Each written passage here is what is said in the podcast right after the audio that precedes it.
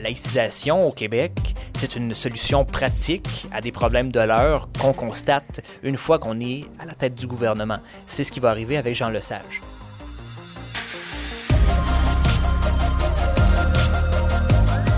Bonjour et bienvenue à cette émission de Parésia, le balado qui prend le temps de penser. L'histoire du Québec et du Canada français fut fortement influencée par la présence de la religion en général et du catholicisme en particulier.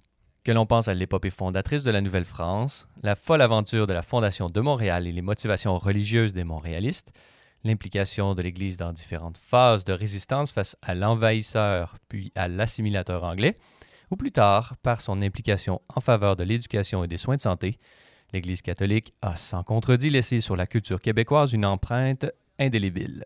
Par contre, pendant et après ce qu'on a appelé la Révolution tranquille, l'apport de l'Église s'est peu à peu éclipsé de la place publique qu'elle occupait. Cette absence a certainement participé au fait que la culture populaire en a souvent présenté une vision fantasmée, voire caricaturale pour remettre les pendules à l'heure et démystifier, sortir même de ce que j'appelle la théorie du complot de la grande noirceur. J'ai avec moi l'historien Alexandre Dumas. Bonjour. Bonjour. Alexandre Dumas, vous êtes euh, historien. Euh, vous avez été euh, bon, professeur dans plusieurs universités du Québec, dans le réseau notamment à Trois-Rivières, à Rimouski. Vous avez publié plusieurs ouvrages sur l'histoire du Québec et certaines figures moins connu aujourd'hui. Alors, euh, laissez-moi présenter d'abord votre livre L'abbé Gravel. Euh, l'abbé Pierre Gravel, pardon, syndicaliste et ultranationaliste, publié aux éditions du Septentrion. Et euh, plus récemment, en 2019, vous avez publié L'Église et la politique québécoise de Tachereau à Duplessis, publié aux éditions McGill's Queen's University Press. Alors, vraiment, c'est une, une, joie de, de, vous avoir pour parler de, ce thème qui vous passionne tant. Alors, bon, j'aimerais contextualiser un peu, puisqu'on est, en, est en 2019. 2020, euh, on a vu en 2019 justement euh, bon, la loi 21, on a revu une énième, un énième chapitre des relations parfois tendues entre le Québec et le phénomène religieux. Comment euh, décririez-vous pardon, le rapport difficile qu'entretiennent les Québécois avec le, avec le religieux ou les relations entre le religieux et le politique? Quelles sont les causes de ces tensions avec le catholicisme en particulier? Dans la première moitié du 20e siècle, la religion catholique, l'Église catholique, est vraiment omniprésente dans la société québécoise. La vie communautaire est souvent synonyme de vie paroissiale. La vie associative est souvent supervisée par l'Église. L'Église s'occupe de tout ce qui est éducation, santé, services sociaux. On se rend à l'Église tous les dimanches. Donc, l'Église est vraiment très présente dans la vie des gens. Et c'est difficile pour les gens de concevoir que soit le prêtre, soit l'évêque ou l'institution comme telle, puissent ne pas être d'accord avec chacune de leurs positions politiques. Donc, quand on voit un membre de l'Église qui prend position pour ou contre un parti, pour ou contre une idéologie, si on ne partage pas cette même position, on se sent un peu trahi. On a l'impression que l'Église nous exclut en quelque sorte. On l'a vu encore dans les années 90, quand le cardinal Turcotte a pris position contre la loi sur la clarté de Stéphane Dion. Il y a vraiment des centaines de personnes qui ont appelé à l'archevêché pour euh, se plaindre. Monseigneur, vous êtes devenu péquiste, c'est horrible. Donc, euh, on, on, se plaint du clergé lorsqu'il dit des choses qui ne font pas notre affaire, d'une certaine façon. On appuie la légitimité de nos positions lorsque l'Église nous appuie. Mais lorsque l'Église est contre nous, là, on se met à penser que peut-être l'Église ne devrait pas se mêler de politique. Hmm. Et ça, vraiment, ce, phénomène-là, vous le, retracez euh, très loin là, dans l'histoire du Québec. Et d'une certaine façon, c'est la clé de voûte qui nous permet euh, d'accéder aux relations euh, entre l'Église et l'État. D'une certaine façon, vous montrez comment bon, chacun essaie de, protéger son, son carré de sable d'une certaine façon. Et il y a des alliances et des fois, il y a vraiment des conflits qui, qui, sortent. Euh, mais au-delà de ça, les, tensions entre la culture québécoise et euh, le catholicisme, ces tensions, on pourrait les trouver aux États-Unis, on pourrait les trouver un peu partout. Mais au Québec, on trouve euh, vraiment quelque chose de, spécial qui, génère. par exemple, on parle souvent des sacres qui, sont liés à la religion au Québec. C'est quelque chose de, particulier. Donc, il y a un ressentiment, de façon particulière lui aussi. À quoi on le doit selon vous? On en veut vraiment à justement cette omniprésence de l'Église dont beaucoup de gens ont eu à se plaindre pour une raison ou une autre. Ici, on peut parler de la censure de la culture, de la façon dont l'Église a supervisé, voire freiné les mouvements sociaux, la proximité du politique avec le religieux. Et donc, on ne veut surtout pas revenir à cette époque où justement chaque élément de la vie communautaire était supervisé par l'Église c'est ce qu'on entend souvent dans tout le discours sur la laïcité des dernières années. Vous parlez dans, votre, dans un de vos livres, vous parlez justement que, que le pouvoir qui était celui du clergé ne pouvait pas se suffire en lui-même, c'est-à-dire que euh, tout pouvoir présuppose euh, des intérêts et même un groupe social qui est derrière lui et qui est, qui est en faveur justement d'une certaine, certaine vision du monde, peut-être euh, imposée par la suite, mais d'abord, elle est voulue par la communauté. Pourquoi est-ce qu'on s'en rend pas compte, selon vous, de, cet aspect un peu plus complexe, puis d'une certaine façon, euh, cette, euh, cette culpabilité collective qu'on n'arrive pas à assumer et qu'on projette sur, la figure du prêtre, d'une certaine façon? Peut-être justement parce qu'on ne veut pas assumer cette responsabilité collective, on s'est détaché tellement rapidement et tellement complètement de l'Église catholique qu'on en est venu un peu à la considérer comme un corps étranger. Et une fois qu'on s'est complètement dissocié de l'Église, c'est facile de la pointer du doigt pour expliquer tout ce qui peut nous déplaire dans notre histoire, dans notre passé. Donc, c'est vraiment la figure du bouc émissaire qui, ressort euh, selon vous. Et euh, bon, on, connaît les, études de René Girard euh, sur la question. ce serait vraiment avoir une, vision plus claire de, ces subtilités de l'histoire. Donc, c'est un peu le moyen que vous avez trouvé, vous, pour vraiment nuancer un peu les débats, puis sortir de l'affectivité et peut-être avoir un regard plus rationnel sur la réalité. Oui, ben de revenir vraiment aux sources, de plus, euh, plus se limiter seulement à des procès d'intention, mais vraiment consulter les paroles des acteurs de l'époque pour vraiment comprendre quelles étaient leurs motivations, quels étaient leurs rapports et comment les gens les ont vécus. C'est intéressant. On va rentrer dans le, vraiment au cœur de votre sujet et de vos recherches. Dans votre euh, livre là, que j'ai mentionné, L'Église et la politique québécoise de Tachereau à Duplessis, euh, vous parlez, vous, et là je vais vous citer, cette idée qui fait de l'élection provinciale de 1960 une prise de conscience collective où les Québécois ont rejeté l'Église et choisi la laïcité est une construction historique. Alors, c'est un gros mot, construction historique. Vous allez vraiment à contre-courant quand vous dites ça. Parlez-nous, comment, comment d'abord, comment est-ce que vous justifiez une telle affirmation? Eh bien, on a vraiment transposé les débats politiques des années 60 et 70 aux décennies qui ont suivi. On s'imagine qu'en 1960, quand Jean Lesage se présente avec le Parti libéral, on sait déjà ce qui va se passer dans les années 60. On sait déjà qu'on va créer un ministère de l'Éducation, qu'on va laïciser la santé et les services sociaux, alors que ce n'est pas du tout le cas. Ce n'est pas au programme du Parti libéral, ce n'est pas non plus une, une idée officieuse qu'on attendrait justement d'être au pouvoir pour mettre en place. La laïcisation au Québec, c'est une solution pratique à des problèmes de l'heure qu'on constate une fois qu'on est à la tête du gouvernement. C'est ce qui va arriver avec Jean Lesage. Donc de penser qu'en 1960, les évêques ont peur parce que les libéraux vont arriver au pouvoir et leur retirer leur pouvoir, c'est... Euh, c'est complètement anachronique. Hmm. Donc, vous montrez euh, d'une certaine façon comment euh, il y a plutôt une continuité historique. Il y a, un processus, oui, de, sécularisation qui se fait euh, vraiment. disons, il y, a, un fond, là, d'une certaine façon historique qui qui penche vers une indépendance de plus en plus grande des réalités temporelles par rapport aux réalités spirituelles. Mais la Révolution tranquille, selon cette vision, ne serait pas vraiment une volonté d'affirmation, disons, conçu comme tel par le gouvernement Lesage qui a voulu vraiment euh, appliquer d'une manière révolutionnaire, un peu comme, les, comme Lénine l'avait fait en 1917. Il n'y avait pas ça, d'une certaine façon. Il n'y avait pas une volonté de rupture officielle et, euh, et euh, assumée de la part de ceux qui ont, qui ont mené, disons, ces réformes du gouvernement Lesage. Non, pas du tout.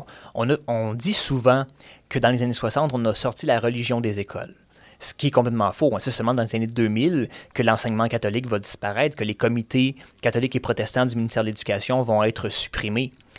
Dans les années 60, on prend en main le système d'éducation parce que l'Église n'a plus les reins assez solides pour en assurer elle-même le fonctionnement. Et ça, l'Église en est parfaitement consciente. C'est en collaboration avec l'Église que la prise en charge de l'éducation va se faire. Même chose pour la santé et les services sociaux. Donc, ce sont vraiment des motifs administratifs pour rendre les, systèmes plus efficaces que l'État va les prendre en charge, beaucoup plus que pour répondre à un, agenda idéologique de laïcisation. Donc vraiment, bon, on pourrait dire une, rupture qui s'est faite sur la longue durée. Euh, dans l'histoire moderne du Québec, bon, on a souvent présenté les éléments selon cette logique euh, de, rupture dans laquelle, euh, justement, on parle d'une révolution tranquille, comme si c'était un acte de la volonté. mais ce que vous affirmez c'est plutôt que c'est une c'est un phénomène qui euh, non pas qui était nécessaire, qui allait nécessairement se produire, qui était déterminé d'avance, mais disons qu'elle correspondait à une logique euh, vraiment interne au système et c'était pas nécessairement une idéologie qui avait motivé toutes les réformes auxquelles on a on a eu euh, vraiment affaire. Mais par contre, on, voit quand même qu'il y, a une grande rupture. Vous dites la principale construction historique à laquelle nous allons nous attaquer est la vision de la Révolution tranquille comme rupture sur le plan religieux. Ça, paraît, ça paraît énorme par rapport à, la vision que les gens euh, se font justement de, cette révolution tranquille. Euh, les, selon vous, là, ne voyez-vous pas que les églises se sont, vidées, qu'il y a pratiquement plus euh, de, religieux dans les écoles, dans les soins de santé? Comment est-ce que vous justifiez ce propos selon lequel il n'y aurait pas rupture sur le plan religieux au Québec? Ça, c'est incontestable que les églises se sont vidées. Cependant, on a tendance à penser que parce que les églises se sont vidées, on a procédé à la laïcisation de l'État, ce qui est complètement faux. il y a ici deux processus historiques qui sont très rapprochés dans le temps, mais qui sont distincts l'un de l'autre, la laïcisation et la sécularisation. La laïcisation, c'est l'évacuation du religieux de la sphère publique et en particulier de l'appareil étatique. Une, laïcisation, c'est une volonté vraiment affirmée de vouloir se débarrasser ou, disons, de, de cantonner le spirituel dans une certaine euh, lieu, d'une certaine façon euh, politique. Tandis que, donc, c'est vraiment un acte de la volonté, c'est un acte politique. Tandis que la sécularisation, c'est autre chose. Oui, la sécularisation, c'est beaucoup plus l'abandon ou au moins le déclin de la pratique et éventuellement de la croyance religieuse. Mais quelque chose qui se fait plus euh, inconsciemment, d'une certaine façon. Oui, parce qu'ici, naturellement, c'est un choix très individuel. On ne choisit jamais collectivement de tourner le dos à une foi ou à une religion. Mais pourquoi euh, le, discours officiel, bon, celui de, peu, euh, euh, de la culture populaire, d'une révolution tranquille, on, a sorti les, curés des écoles, on a sorti tout ça, bon, on est allé ailleurs, on a choisi volontairement de faire rupture. Bon, est-ce que vous dites, d'une certaine façon, c'est que c'est un peu fantasmé, cette vision? La, la réalité, c'est que il y a eu, oui, sécularisation, mais, mais elle s'est faite d'une certaine façon toute seule. Oui, bien, ici, vraiment, Montréal se distingue du reste du Québec. À Montréal, c'est immédiatement après la Deuxième Guerre mondiale que la pratique religieuse va commencer à diminuer assez progressivement, alors que dans le reste du Québec, c'est beaucoup plus après la fin du Concile Vatican II, qui se termine, si je me souviens bien, en 1965, donc encore une fois, bien après la création du ministère de l'Éducation. Donc, le processus de sécularisation va se faire de façon individuel, mais comme plusieurs personnes de très nombreuses personnes vont faire ce choix en même temps, on a un peu l'impression que c'est un choix collectif. Et comme ça coïncide sur le plan chronologique assez bien avec la laïcisation de l'éducation, de la santé et des services sociaux, on a tendance à croire que l'un est le responsable de l'autre. Donc, euh, cette coïncidence serait la clé qui permettrait à certains de vraiment de, prendre sur eux euh, vraiment ce changement politique. Peut-être aussi c'était... Euh, un aspect plus, plus partisan, d'une certaine façon, de certains mouvements politiques qui ont dit, bon, voici, voici les, les, changements qui ont eu lieu, là, cette laïcisation à laquelle vous êtes tant, euh, vous êtes d'accord avec le fait que les curés n'aient plus euh, de, euh, d'emprise sur vos vies, c'est grâce à nous, alors votez pour nous. Oui, on a vraiment inventé un agenda idéologique à des gens qui n'en avaient pas. Donc, vraiment une situation plus, euh, plus subtile qu'on pourrait le croire. Votre recherche, par contre, ne portait pas nécessairement sur cette période post-révolution tranquille, mais vraiment de Tachereau à Duplessis. Alors, on va pouvoir discuter en profondeur de, de, ce, de cette période de l'histoire euh, du Québec ensemble. Euh, on a souvent présenté justement les, les, gouvernements de Tachereau et de Godbout comme étant des gouvernements un peu progressistes avant l'heure, contrairement à la gouvernance duplessiste qui plus tard aurait mis un frein aux prétendues avancées faites plus tôt là, par ces deux gouvernements dont je viens euh, de parler. Alors, vous dites qu'au niveau des relations entre l'Église et l'État, l'Union nationale et Duplessis, en particulier, s'inscrit au contraire en continuité avec les gouvernements libéraux de Tachereau et de Godbout. Alors, euh, j'aimerais qu'on les prenne individuellement, euh, un, après l'autre. Alors, D'abord, euh, parlez-nous un peu de cette vision de Tachereau progressiste avant l'heure, tout ça. En quoi consiste cette fausse rupture historique entre Tachereau et Duplessis? Louis-Alexandre Tachereau va avoir une réputation d'anticlérical auprès de ses contemporains. Euh, c'est un argument que les conservateurs vont beaucoup utiliser pour le discréditer parce que oui, il va y avoir des accrochages avec le pouvoir religieux, de la même façon qu'aujourd'hui, il y a des accrochages avec le pouvoir municipal ou fédéral. Donnez-nous un exemple de ces accrochages. Donc, par exemple, quand euh, Louis-Alexandre Tachereau va décider de mettre en place la loi de l'assistance publique, donc qui était vraiment la première incursion de l'État dans le champ de la, charité, de l'aide sociale. C'est simplement que l'État se permettait de financer certaines œuvres religieuses, principalement, sous euh, diverses conditions. On venait jouer euh, dans ces plates-bandes, donc l'Église n'était pas nécessairement d'accord à ça. Exactement. Les évêques vont s'opposer à la loi de l'assistance publique. Ça va être un débat assez acrimonieux. On empiétait sur les champs de compétences de l'Église à l'époque. On pourrait dire ça. Et les historiens, les journalistes, les politiciens vont euh, placer beaucoup d'importance à ce débat qu'il y a eu, mais qui n'a pas nuit outre mesure aux bonnes relations entre l'Église et l'État. Forcément, chaque parti défend son propre point de vue, ce qui est tout à fait normal en politique, mais une fois que le débat est conclu, il n'y aura pas d'hostilité entre l'Église et le pouvoir politique. Mais malgré ça, on va toujours présenter Tachereau comme un anticlérical. La Révolution tranquille aurait vu en Tachereau, aurait assimilé la critique des conservateurs à l'égard de Tachereau euh, dans le but justement de, de, le présenter comme étant vraiment quelqu'un auquel on pouvait s'identifier politiquement. Oui, les conservateurs du temps de Tachereau, comme l'Union nationale au temps de Duplessis, ont si bien réussi leur travail qu'on a fini par les croire. les libéraux ont assimilé la critique. Euh, bon, on, voit quand même qu'il y a euh, une certaine continuité. Vous manifestez la rupture, euh, bon, la, rupture prétendue qu'il y avait entre Duplessis et Tachereau, mais parlez-nous un peu là, pourquoi est-ce que vous y voyez plutôt une continuité entre les deux gouvernements sur le plan des relations entre l'Église et la politique québécoise? Louis-Alexandre Tachaud va souvent consulter les évêques avant de présenter un projet de loi qui touche le moindrement à l'éducation ou le, plan social ou moral mais par contre, lorsqu'il est convaincu que la loi qu'il propose est nécessaire, même si les évêques s'y opposent, il va oser euh, la présenter et la faire voter. Il va faire à sa tête. Exactement. Mais généralement, lorsque les évêques lui disaient que non, tel projet de loi est mauvais, il n'hésitait pas à reculer et à abandonner son idée. Alors, du côté de Duplessis, par contre, lui ne consultera jamais les évêques avant de présenter ses projets de loi. Lui, quand il est convaincu qu'une idée est bonne, il n'y a pas besoin de se faire confirmer, il n'est pas question non plus de reculer.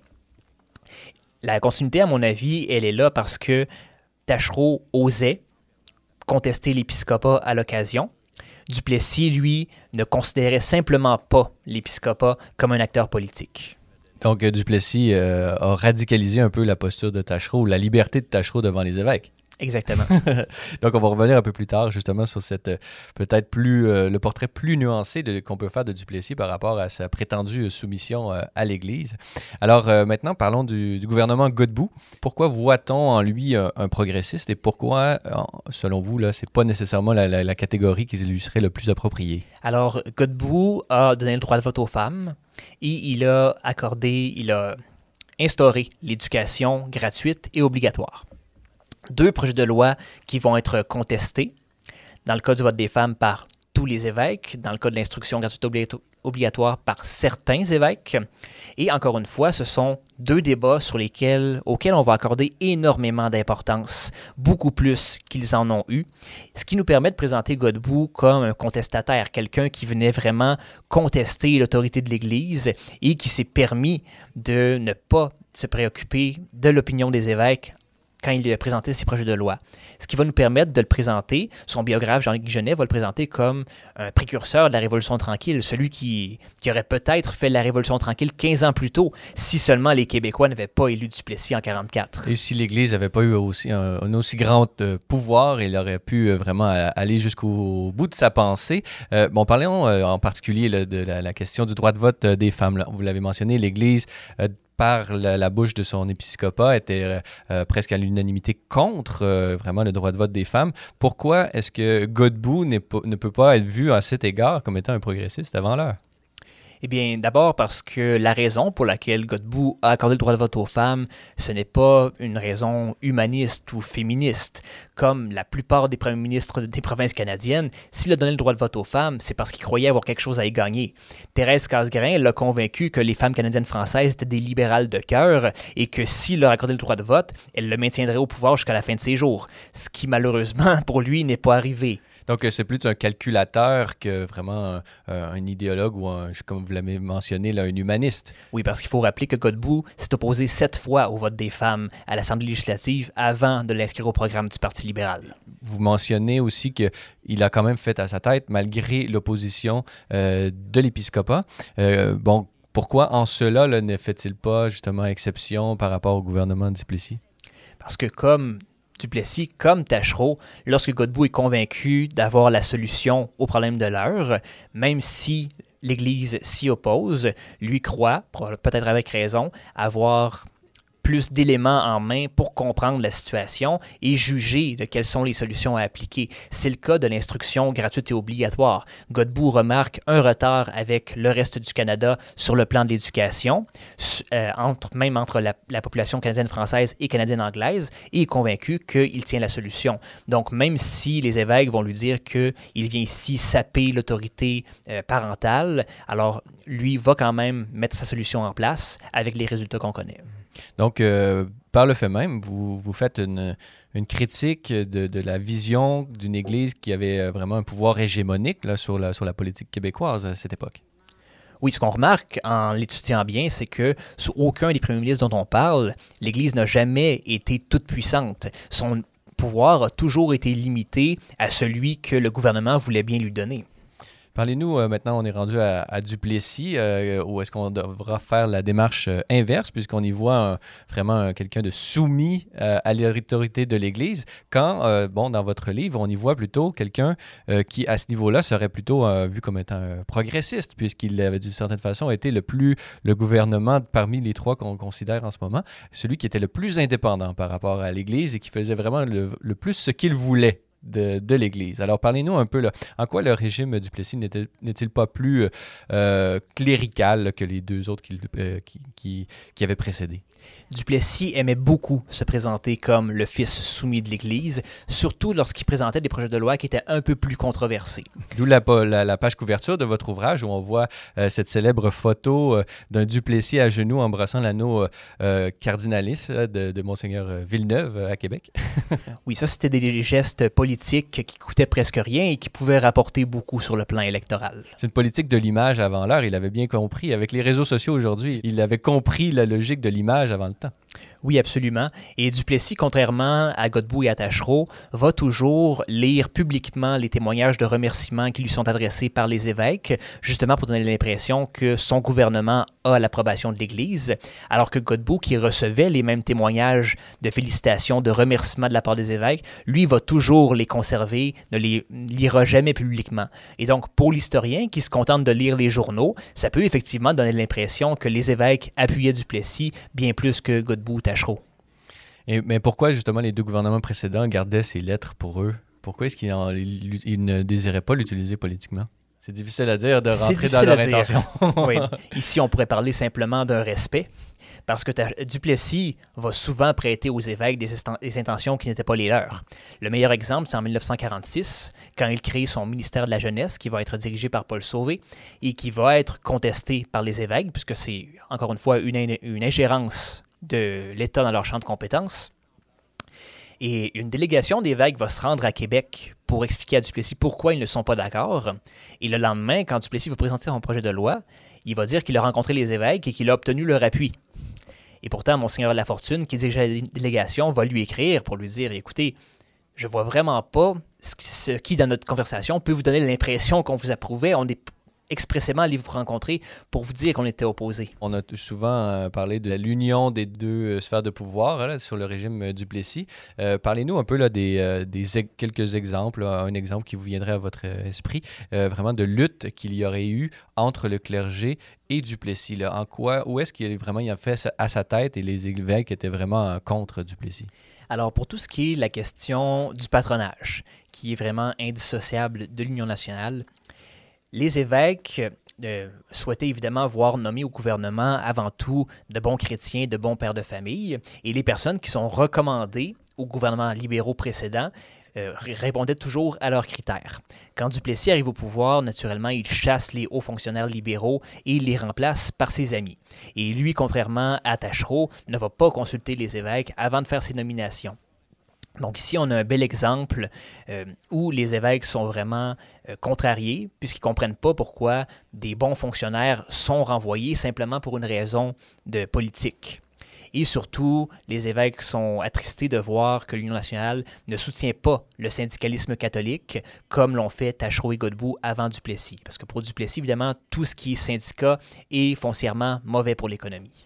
Mais pourquoi, à ce moment-là, l'épiscopat ne serait, ne sait pas, euh, il n'y a pas eu de levée de bouclier, pourquoi ils ne l'ont pas euh, répudié publiquement? Est-ce que c'était justement parce qu'il il leur projetait l'image qu'il avait que ces évêques avaient une grande influence sur lui et donc il ne voulait pas le, vexer? Quelle, était la raison pour laquelle le clergé ne s'est pas opposé euh, vivement à Duplessis publiquement?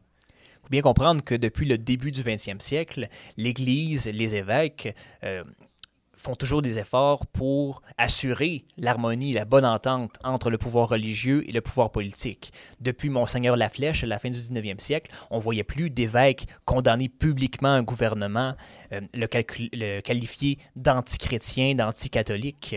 Donc, même si on désapprouve certains projets de loi, on va le dire en privé éventuellement on peut le dire publiquement, mais sans jamais prêter de mauvaises intentions au gouvernement. Chers auditeurs de Parésia, notez que pour en apprendre davantage sur Celles et Lumières avoir accès à l'ensemble de nos émissions et documentaires télé, consulter notre grille horaire ou lire nos différents blogs, rendez-vous sur notre site internet au www.cellesetlumières.tv.org. Vous pouvez également nous suivre via Facebook, Twitter et Instagram Grand merci à tous ceux qui s'engagent avec nous par leur mention j'aime ou leur partage. Enfin, notez que l'apostolat médiatique C'est et Lumières Médias ne serait possible sans votre contribution financière. Pour faire un don, visitez notre site web au www.cellelumières.tv.org où vous y trouverez toutes mes informations sur nos différents programmes de soutien financier. Nous émettons des reçus pour fin d'impôt. Merci à l'avance pour votre générosité. Nous sommes toujours en compagnie euh, de Alexandre Dumas, historien, grand spécialiste des, euh, relations entre l'Église et, la politique québécoise.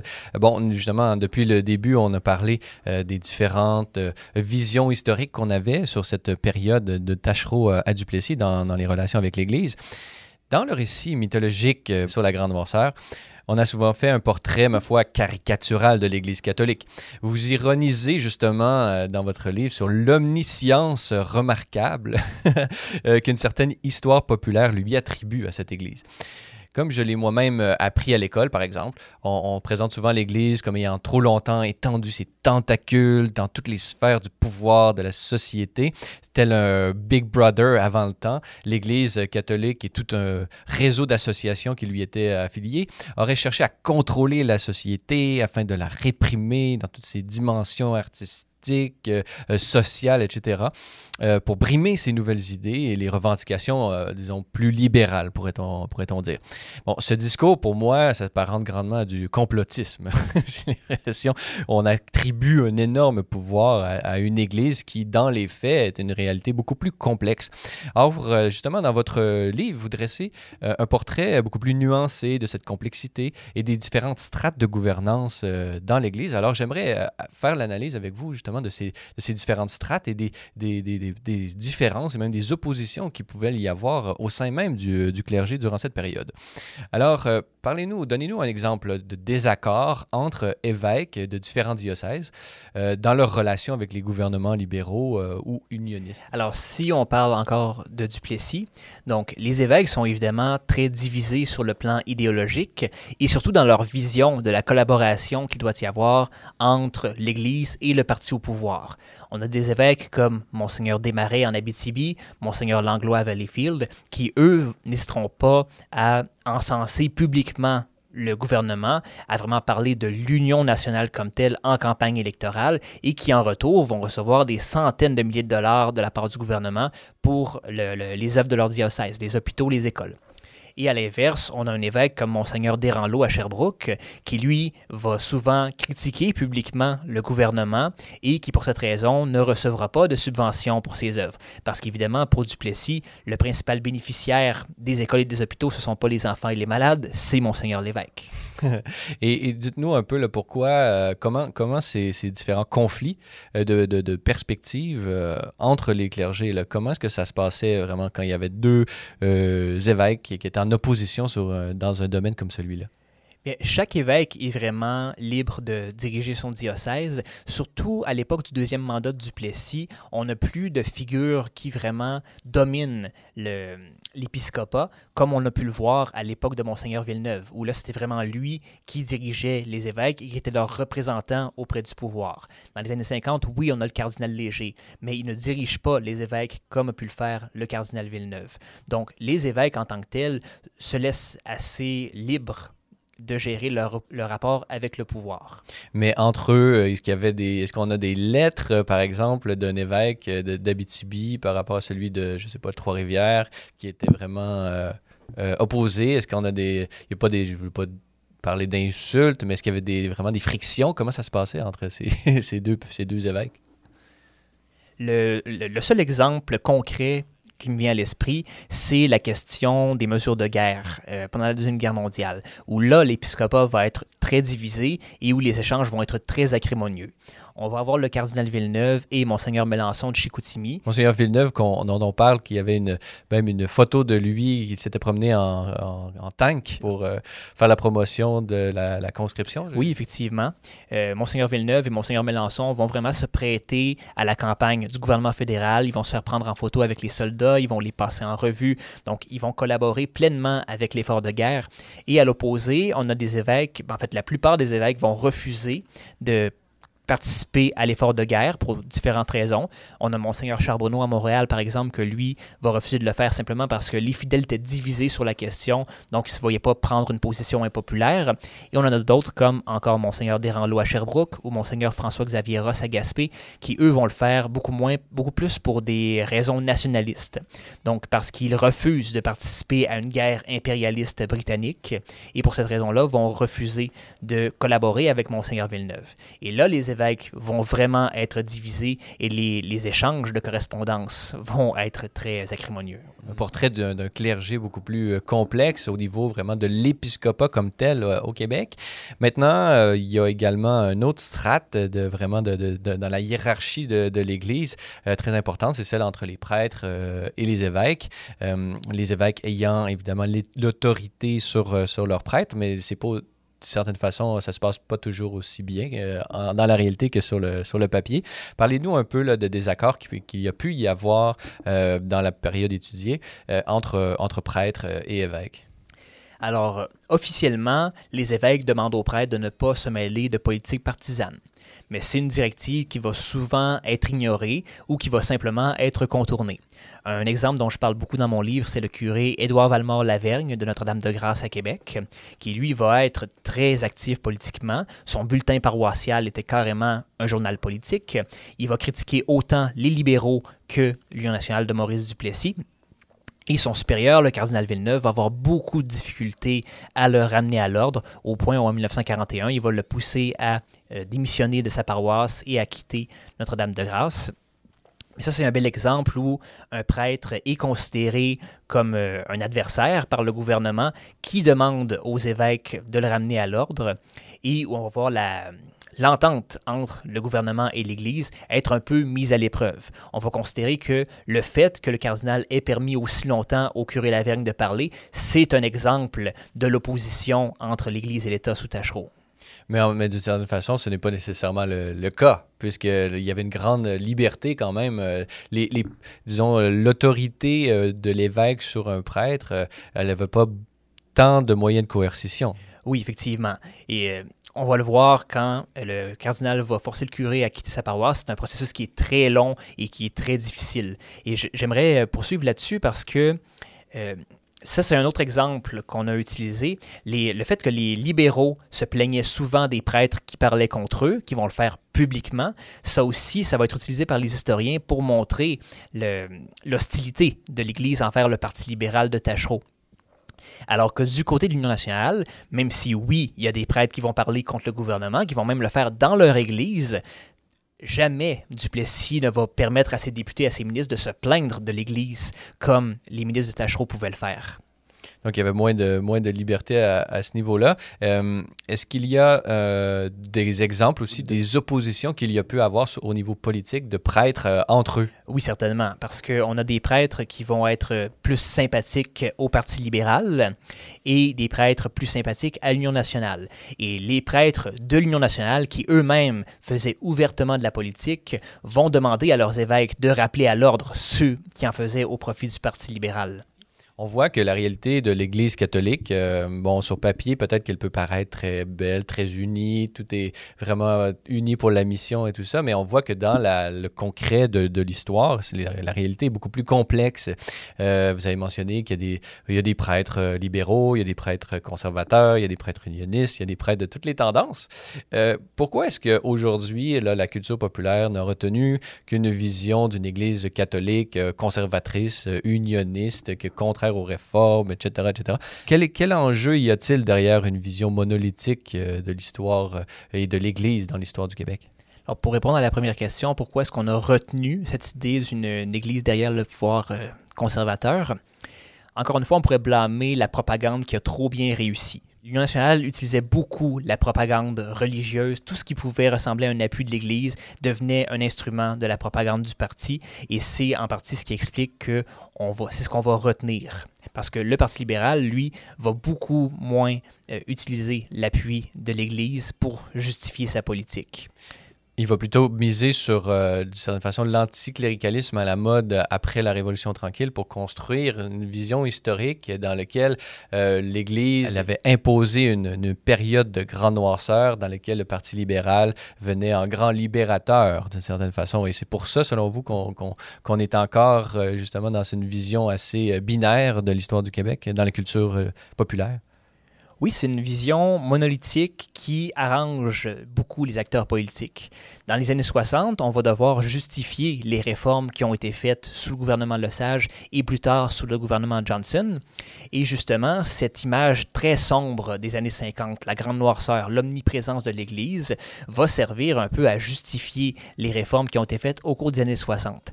Et donc, on va insister sur la proximité entre le pouvoir politique et religieux et les conséquences pour montrer à quel point la société québécoise est meilleure maintenant que cette proximité est derrière nous.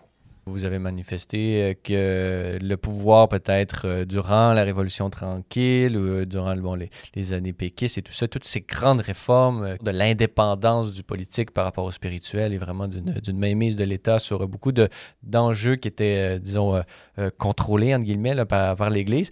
Donc, on voyait l'intérêt à ce moment-là. On le voit maintenant. Aujourd'hui, euh, disons, la majorité des réformes ont été faites. Euh, il n'y a plus vraiment d'implication de, l'Église en politique ou euh, vraiment c'est au niveau des principes très, très, très généraux. Alors, on ne peut pas considérer l'Église catholique aujourd'hui comme un acteur au niveau politique qui a une influence dans les élections, disons, provinciales ou fédérales. Pourquoi est-ce qu'on continue à propager cette simplification aujourd'hui, selon vous? Quels sont les intérêts en jeu? C'est encore rentable sur le plan électoral. Si on se fie aux, euh, auditions de la commission Bouchard-Taylor, aux audiences publiques sur le, le, projet de loi de charte des valeurs du Parti québécois en 2013, et même encore récemment sur les audiences publiques sur la loi 21. moi, j'ai en tête l'intervention de Guy Rocher qui montrait la continuité entre euh, les grandes aspirations de la Révolution tranquille, de la laïcité, et euh, le, projet de loi qui est devenu la loi 21. justement, on voit ces intérêts-là. Donc, selon vous, c'est vraiment lié à vraiment des questions encore de, de, laïcité, de, de nationalisme? C'est que l'image est encore très forte. Pour ceux, évidemment, qui ont vécu l'époque, mais aussi pour les enfants de, des gens qui ont vécu cette époque. Les gens de ma génération ont une idée vraiment très, très vague de qui était Maurice Duplessis, de ce qu'était la Grande Noirceur, mais par contre, ils savent que c'était négatif et que, à tout prix, on doit éviter d'y retourner. Vous parliez de Guy Rocher.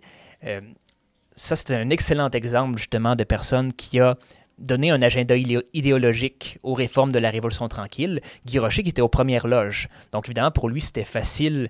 Euh, de croire justement que, l'histoire se faisait par la, force de sa volonté et non pas qu'il correspondait à un mouvement plus profond auquel il ne faisait que, que traduire, euh, de cette façon, la, volonté ou l'inconscient politique dans, dans, des projets de loi. Exactement. Il y a une phrase de Guy Rocher qui m'avait particulièrement choqué quand il l'avait dite, c'est quand il parlait de Monseigneur Parent, donc le président de la commission Parent qui a mené à la création du ministère d'éducation. Monseigneur Parent, professeur de philosophie à l'Université Laval. et qui nous disait donc qu'on est allé chercher un religieux pour diriger la commission, pour bien la présenter aux yeux du public. Et ce qui était complètement injuste, parce que dans ce discours-là, Monseigneur Parent, c'était vraiment une espèce de potiche qu'on présentait justement pour la publicité du projet, alors qu'en réalité, Monseigneur Parent, c'était un universitaire, c'est quelqu'un qui avait des idées très avancées et qui a endossé entièrement le rapport qu'il a écrit. Donc, la position de Guy Rocher permet encore une fois de donner l'impression que le but du ministère de l'Éducation, c'était de sortir la religion des écoles, alors que ce n'était pas du tout le cas. Il faut lire Michael Govreau pour comprendre que l'objectif, c'était de repenser la place de la religion dans les écoles vous mentionnez Michael Govreau qui, parle des origines catholiques de la Révolution tranquille. Dans son livre, euh, sa grande thèse, c'est justement de montrer euh, comment euh, l'aspect, bon, les, grandes réformes, c'était d'une réforme de l'Église elle-même, du catholicisme qui se réformait lui-même et non pas une attaque anticléricale qui voulait vraiment mettre le religieux à l'extérieur de la société. Exactement. Jean Lesage, Paul Gérin-Lajoie, René Lévesque, Eric Kerens ont tous été formés dans les écoles catholiques et jamais on n'en a entendu aucun renier son éducation catholique ou même critiquer la façon dont les religieux leur ont enseigné. J'ai personnellement euh, interviewé euh, Gilles Vigneault euh, dans lequel justement il, il on, parlait ensemble des, différentes figures, disons vraiment du, clergé qui, qui l'avaient façonné. Il, était plein d'éloges par rapport au dévouement et vraiment l'ouverture que ces prêtres-là lui ont, lui ont donné. Donc on sort du portrait très caricatural à ce moment-là.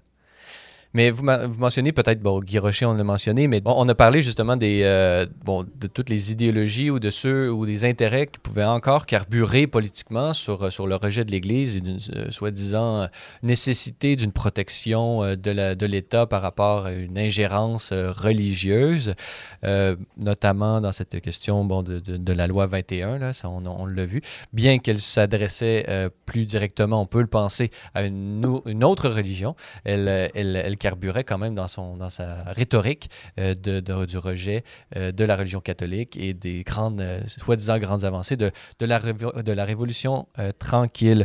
bon, de toutes ces interprétations un peu à posteriori, j'aimerais qu'on parle un peu plus de, justement de cette idéologie qui anime un peu ce rejet de la religion quelle est cette idéologie, ou peut-être au pluriel, les idéologies qui manifestent un peu cette, cette, volonté de, de, sortir le religieux de, l'espace euh, public? Vous avez mentionné les calculs politiques, mais au niveau idéologique, quelles sont ces idéologies dont la lutte contre la religion fait partie intégrante du, système idéologique?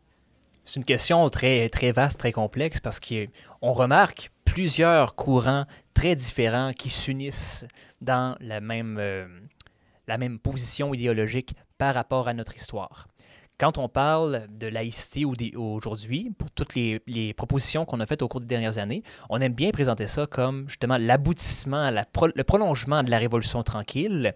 Donc, on fait par exemple de François Legault euh, l'héritier idéologique de Jean Lesage et de René Lévesque, ce qui évidemment, bon, un peu tiré par les cheveux, Un raccourci. Un raccourci, oui, absolument. D'un côté, on a euh, cette génération post-révolution tranquille qui tient absolument à maintenir son héritage et qui justement est resté dans cette idée, ce rejet de la grande noirceur, de l'omniprésence de l'Église catholique. Donc, évidemment, aujourd'hui, euh, l'Église catholique n'est plus du tout une menace là, pour euh, la laïcité au Québec. Il n'y a, plus aucune ambition de jouer un rôle politique important, mais on a l'impression qu'on risque de le, de voir revenir via l'immigration et surtout cette immigration qui amène une nouvelle diversité religieuse. Et c'est ce phénomène qui est de plus en plus visible grâce, entre autres, à nos médias, qui fait que cette peur du retour en arrière se manifeste de plus en plus et se transpose dans le débat politique. transposition, vous le mentionnez. Donc, l'idéologie derrière, ce serait euh, une idéologie un peu révolutionnaire liée à la Révolution tranquille, euh, qu'on pourrait voir aujourd'hui comme étant une conservatrice d'une certaine façon, puisqu'on essaie de conserver euh, l'héritage de la Révolution tranquille. Et donc, on a, on a affaire, euh, disons, les héritiers et les acteurs de la Révolution tranquille sont nos nouveaux conservateurs d'une certaine façon. Mon opinion très personnelle, c'est qu'au Québec, on a tellement tourné le dos rapidement à la religion qu'on a fini par complètement oublier ce que ça pouvait être de croire en quelque chose. Et donc, c'est difficile de croire de, concevoir qu'une personne puisse volontairement adhérer à une idéologie, une foi, une religion, sans s'être fait laver le cerveau par les, autorités de la religion en question. Et c'est la raison pour laquelle on a autant de difficultés à accepter que dans cette nouvelle population qui s'intègre, euh, on puisse avoir des gens tout à fait sains d'esprit qui répondent également à nos valeurs, mais qui sont également attachés à une foi. Mais dans votre livre, vous dites, euh, là je vais vous citer, le Québec possède ces mythes auxquels on adhère parce qu'ils nourrissent une vision rassurante de notre histoire collective. Les acteurs, la génération des acteurs de la Révolution tranquille est en train de passer le flambeau. Euh, bon, qui sont ceux qui aujourd'hui encore sont rassurés par euh, ce récit mythologique d'une grande noirceur, surmonté par une prétendue Révolution tranquille? bon, on, les, on va les nommer les baby boomers d'un côté, qui pourraient être rassurés encore, puisque ce fut le récit euh, euh, disons, politiques sur lequel ils se sont identifiés euh, pendant, pendant de nombreuses années chez la jeune génération, qui sont ceux qui aujourd'hui sont encore rassurés par ce récit mythologique d'une grande noirceur? De côté, je placerais les gens qui, les tenants d'un certain nationalisme, qui partagent la honte de la grande noirceur de toute la période de 1840 à 1960. Euh, à laquelle on associe le, racisme, le, rejet des droits des femmes, la censure dans la culture. Donc, une période dont on a vraiment honte et qu'on peut un peu balayer du revers de la main en rendant l'Église, la religion, entièrement responsable de tous les épisodes qui nous font honte dans notre histoire. Donc, pour des nationalistes, je pense que ça permet de tracer un portrait un peu plus euh, flatteur de la société québécoise, puisqu'on rejette toute responsabilité pour ce qui nous déplaît un peu moins dans notre histoire. Et d'un autre côté, on a également euh, certains euh, tenant des positions plus libérales, plus, plus à gauche peut-être, pour lesquels... Ils partagent d'une certaine façon cet esprit pénitentiel par rapport à cette période. Alors comment eux euh, peuvent être rassurés par euh, une, justement une révolution tranquille à laquelle ils ne peuvent pas nécessairement s'identifier totalement puisqu'ils sont plus ouverts à la, dimension spirituelle et la place de la spiritualité dans le domaine public? C'est l'association qu'on a fait, à mon avis, entre la religion catholique, l'Église catholique et toutes ces idéologies plus conservatrices. Entre autres, le nationalisme identitaire, qui était évidemment très présent à l'époque de Maurice Duplessis. Et donc, peut-être qu'on a l'impression que faire disparaître l'Église des traces de notre passé, c'est en même temps une façon de faire disparaître ce nationalisme plus conservateur qu'on souhaite voir disparaître. Et euh, on le sait de le voir disparaître. Par, par, exemple, une des figures de ce, de ce conservatisme, euh, disons plutôt identitaire, euh, c'est celle de, de l'abbé Pierre Gravel, dont vous avez écrit un livre sur, sur la figure. Vous ne vous cantonnez pas à cette sécurité que vous offre le récit d'une révolution tranquille, verdoyante, par rapport à une grande noirceur qui l'aurait précédée, puisque vous avez écrit un livre sur, sur cette figure vraiment très, très complexe, pourrait-on dire justement, qui, qui, euh, qui brise les carcans idéologiques d'une droite et d'une gauche, puisqu'il y a plusieurs éléments, il s'identifie à l'une et à l'autre. Parlez-nous un peu le pourquoi, selon vous, c'est important de faire face plutôt que de le cacher, plutôt que de se voiler notre passé. Pourquoi est-ce que, sans opter pour une démarche pénitentielle, au contraire, vous allez scruter le passé dans une figure comme celle de Pierre Gravel et vous, justement, manifester sa complexité? Pourquoi la complexité, c'est une démarche plus adéquate pour faire face aux torts et aux grandeurs de notre passé, selon vous?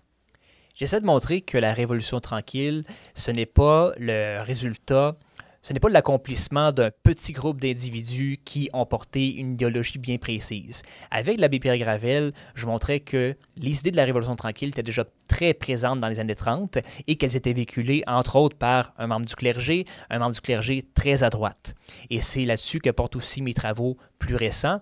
Donc, j'essaie de montrer que ce n'est pas l'Église, l'influence cléricale qui a retardé l'avènement de la modernité au Québec, c'est vraiment, ce sont vraiment des réflexes politiques très précis qui font que même si les gens étaient prêts dans les années 30 pour du changement et du changement en profondeur, ce sont des raisons très pratiques qui nous ont poussés à repousser collectivement le changement.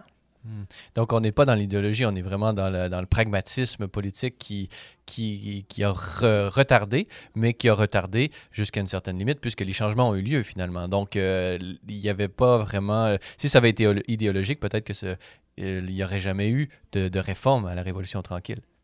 Exactement. À mon avis, le grand coupable qu'on doit blâmer, c'est l'esprit partisan au Québec qui est extrêmement présent dans les années 30, 40, 50 et qui est encore très présent aujourd'hui, qui empêche de considérer une idée parce qu'elle est défendue par l'adversaire. La, dualité politique est nécessaire, mais euh, considérer l'autre comme un ennemi vraiment, ou est-ce qu'on peut absolument... Euh, un ennemi irrationnel, ou est-ce qu'aucune de ces idées ne peuvent être euh, considérées, vraiment, c'est ça qui met un frein au développement et à l'adaptation d'une société, selon vous? Exactement. C'est pour ça que, par exemple, une idée comme la, nationalisation de l'électricité, qui était très populaire dans les années 30, a malgré tout été vraiment mise en place seulement dans les années 60. Et personnellement, vous, Alexandre Dumas, vous êtes euh, historien. Bon, vous voyez justement dans cette, dans cette euh, investigation du passé euh, la clé pour nous identifier ce coupable de la partisanerie politique. Parlez-nous un peu de, votre, de vos travaux. parmi vos pairs, comment est-ce qu'ils sont, sont reçus en général? Mes travaux sont très bien reçus généralement dans le milieu universitaire parce que je ne me contente pas de faire une relecture de fait de documents qu'on connaît déjà, j'amène vraiment de la documentation nouvelle, la correspondance des évêques avec les politiciens, des évêques entre eux, les évêques avec leurs prêtres. Ce sont tous des documents qu'on n'avait jamais utilisés auparavant. Souvent, j'ai été le premier à pouvoir y accéder et c'est la raison pour laquelle, quand je présente mes, mes résultats de recherche, les gens généralement sont très réceptifs parce que j'amène des preuves pour appuyer ce que je dis. Mais pourquoi justement, par exemple, vous, euh, vous dites que vous allez investiguer euh, des discours comme ceux des évêques et des prêtres, euh, contenu nouveau. Il n'y a rien de nouveau là-dedans, ça a toujours été présent. Pourquoi est-ce qu'on n'a pas voulu les... On, on a peu considéré, selon vous, le, le rôle de l'Église? On a voulu faire comme si elle n'existait pas dans le but de se créer une histoire de façon parallèle, indépendante. Euh, voyez-vous, euh, dans cette volonté de, négliger le discours de l'Église et son influence durant, les, durant l'histoire moderne de, du Québec, et voyez-vous justement cette volonté euh, de créer artificiellement une séparation entre l'Église et l'État, et, justement la grande nouveauté aujourd'hui, c'est que non, on peut faire affaire, on peut, faire appel à ces discours, les considérer dans leur influence réelle, et donc découvrir une partie de l'histoire qui nous avait été cachée. Je pense qu'il y a eu longtemps une volonté de voir l'histoire du Québec comme une ligne droite.